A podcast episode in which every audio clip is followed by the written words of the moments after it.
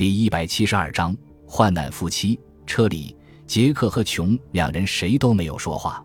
杰克紧紧地握着方向盘，猛地踩了一下刹车，将雪佛莱汽车慢慢地驶过 U 型转弯处。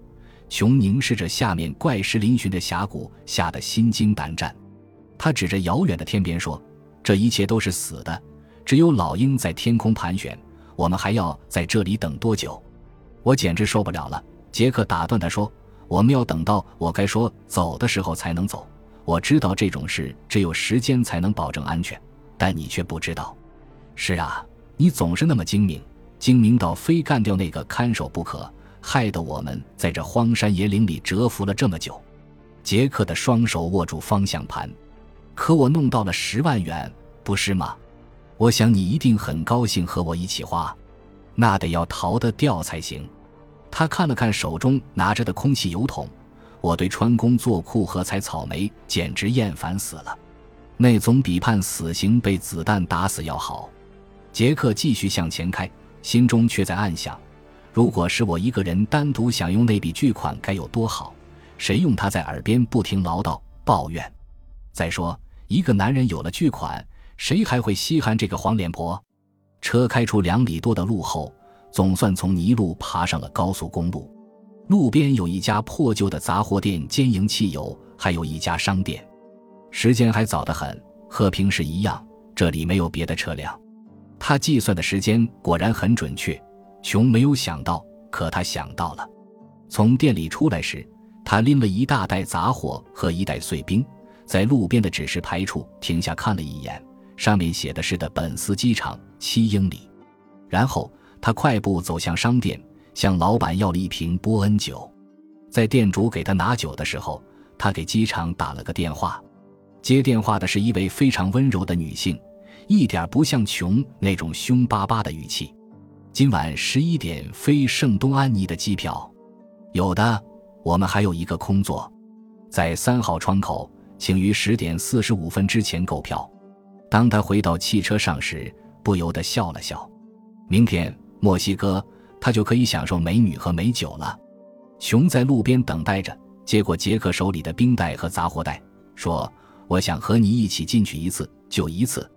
你应该知道，警察正在寻找一个矮子和一个金发女人。那么下次我不陪你来了，随便。”杰克没有说话。一直到那 U 字形转弯处，他说：“这车有点怪声，你听到了没？”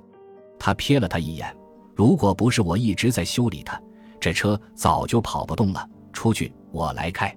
他们换了座位，由琼将车开到山上的一座破旧的小木屋前。杰克去取酒，琼拎着杂货带进了屋子。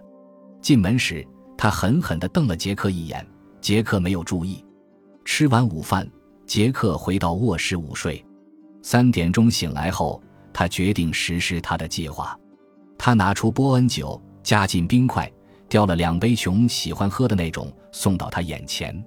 他看他的脸色明显有些意外，但他没有说什么。他们坐到屋后的长凳上，琼微微弯着腰，一口一口地喝着酒，看着三里之外小镇上停靠的火车。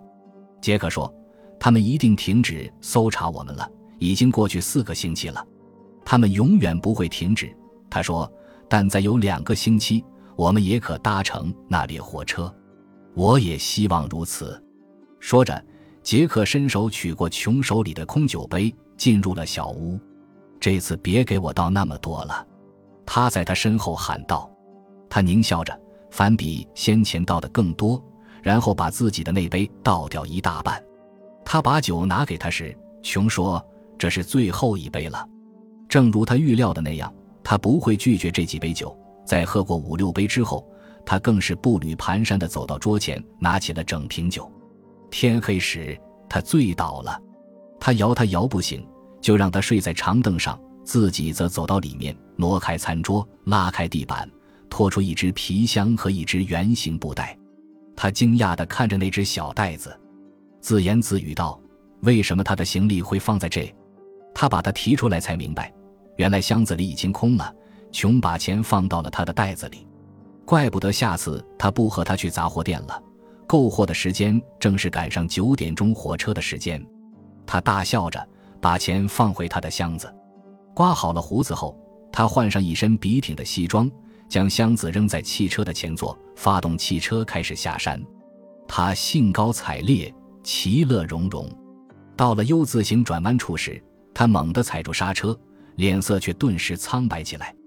汽车快速地向前驶去，冲出路面，凌空飞起。他尖叫着向下飞去。感谢您的收听，喜欢别忘了订阅加关注，主页有更多精彩内容。